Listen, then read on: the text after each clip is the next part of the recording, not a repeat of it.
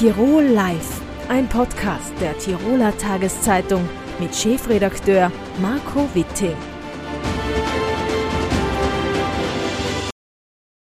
Politisch ist schon einiges los im Land. Darüber wollen wir jetzt sprechen mit TT-Chefreporter Peter Lindler. Herzlich willkommen. Hallo Peter. Hallo Marco. Peter, fangen wir an mit äh, der Tiroler Landespolitik. Ähm, Barbara Thaler tritt bei dem Wirtschaftsbund an. Ja, das ist eigentlich keine Überraschung.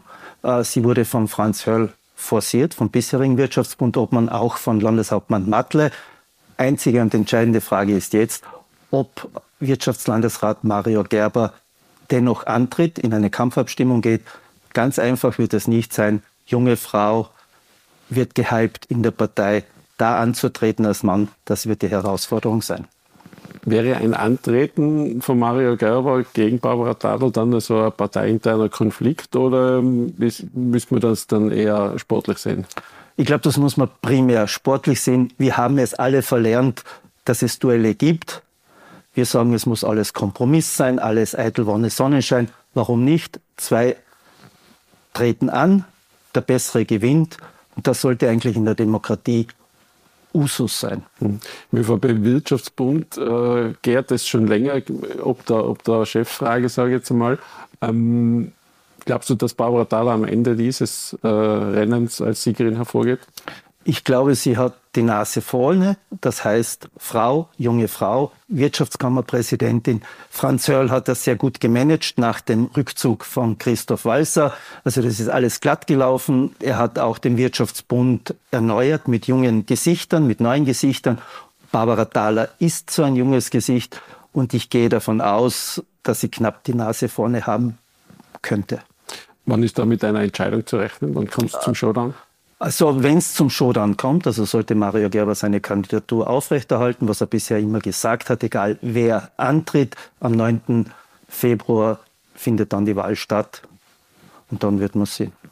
Deutlich früher sind wir in Südtirol dran. Ähm, da hat man am 22. Oktober gewählt. Noch immer steht keine Landesregierung. Jetzt sind wir aber auf der Zielgeraden sozusagen bei unseren Nachbarn. Ähm, eine Fünferkoalition hat Arno Kompatscher geschmiedet. Was heißt das äh, konkret? Es klingt sehr schwierig, eine Fünferkoalition, äh, alles unter einen Hut zu bringen. Die schwierigste Frage oder die schwierigste Aufgabe bei einer Fünferkoalition sind immer die Personen. Wie handle ich die Personen? Das Programm, würde ich jetzt einmal sagen, auch wenn er eine Koalition mit der extremen Rechten schmiedet, mit dem Fratelli, mit der Lega, äh, könnte eigentlich jede Partei unterschreiben. Also da ist jetzt beim Koalitionsprogramm hätte ich nicht das Gefühl, bei diesen 100 Seiten, das könnte er genauso mit allen anderen Parteien schmieden, ist nicht das Problem. Das Problem sind die Personen. Der Parteivorstand der Südtiroler Volkspartei tagt heute am Nachmittag. Ähm, wir gehen einmal davon aus, dass die dem Koalitionspaket zustimmen, sonst gibt es Neuwahlen. Sonst gibt es Neuwahlen, auch wenn, man muss schon sagen, es ist äh, schon ein historischer Schritt auch für die Partei, weil erstmals Postfaschisten in der Südtiroler Landesregierung sind. Und da ist die Geschichte natürlich eine, eine ganz eine leidvolle, tragische. Wir wissen die 20er Jahre unter Mussolini. Andererseits gibt es den Pragmatismus. Und der Pragmatismus wird für die Koalition entscheiden. Ich kann mir nicht vorstellen, dass die Südtiroler Volkspartei all in geht und sagt, es ist schwierig, machen wir Neuwahlen da könnte sie wahrscheinlich noch mehr verlieren als gewinnen.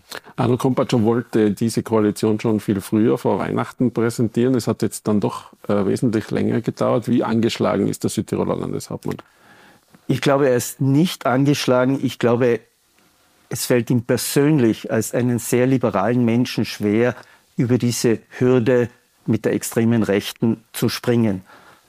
Vielleicht hat er sich zu ambitioniert ähm, das vorgestellt er hat gesagt, man sollte auf Punkt und Beistrich, dass wir nicht äh, angriffsfähig sind oder dass wir keine Angriffspunkte bieten. Letztendlich geht es immer um Personen. Die Frage, wie groß soll die Landesregierung sein? Von acht auf neun oder elf?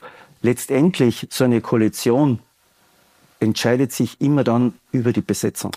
Die Koalition hätte im Südtiroler Landtag eine satte Mehrheit, aber du hast schon gesagt, äh, elf Landesräte sind durchaus möglich. Das wären fast ein Drittel der der Landtagssitzung, jetzt könnte man spöttisch sagen, da kann man gleich immer eine Landtagssitzung basteln. Sind da einige Fallstricke für Arno Kumpatscher drinnen? Die Fallstricke sind natürlich in der eigenen Partei, die zwei Mandate bei der Landtagswahl verloren hat und Macht abgeben müsste. Das heißt, äh, bei acht, sie wollen immer sechs, zumindest nach wie vor sechs Landesräte haben. Der Fallstrick ist natürlich, das zu erhöhen auf neun oder auf elf. Dann wird es wirklich, dann muss man sich vorstellen, da sitzt die Regierung im Landtag die Regierung legt was vor. Also das wird dann sehr, sehr schwierig. Also dies, diese, diese Legislative und Exekutive vermischt, so wie es in Südtirol ist oder in, im Innsbrucker Gemeinderat ist es ähnlich und wir wissen, wie schwierig das teilweise ist. Also das ist dann schon eine Herausforderung. Hm.